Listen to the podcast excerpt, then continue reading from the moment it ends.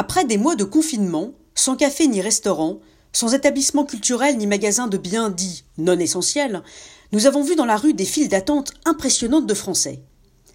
Certains pourraient se dire que cette frénésie à la consommation est terrible du point de vue humain, d'autres qu'elle est bénéfique du point de vue économique.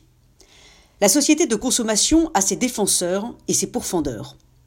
Mais plutôt que de tomber dans le piège d'un débat vu et revu, j'aimerais réfléchir avec vous aujourd'hui sur la notion même de consommation. Tout d'abord, un peu d'histoire. Sachez que le terme est apparu dans la langue française en l'an 1120 et qu'il signifiait à l'époque une chose qui pourrait vous surprendre. En effet, la consommation, c'était l'état de ce qui est mené à son accomplissement, à sa perfection. Cela se disait d'un mariage, par exemple. Nous sommes très loin de ce que nous entendons aujourd'hui par consommation.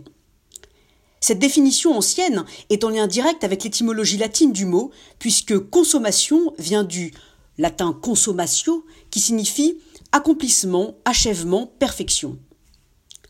Alors que consommer est aujourd'hui globalement synonyme d'acheter ou d'utiliser, on peut s'étonner d'un tel glissement de définition.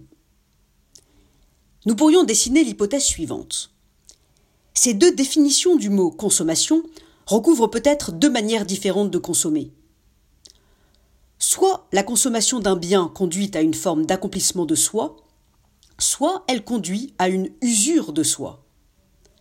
Le meilleur exemple pour comprendre ce qui est à l'œuvre ici est sans doute l'épisode d'Adam et Ève dans le Jardin d'Éden avec le fruit défendu.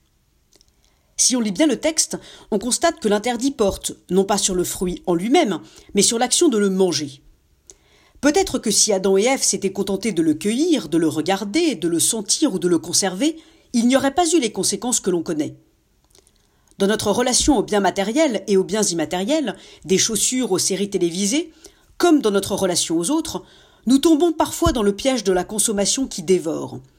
Nous ingérons souvent les biens, les soirées, les amis, les musiques, comme Adam et Ève ont mangé leurs fruits, et à la fin, il n'en reste rien ou pas grand-chose. Un trognon de pomme. Il nous faut peut-être réapprendre à donner au verbe consommer sa signification d'accomplissement. Non, ne dévorons pas ceux et ceux qui nous entourent.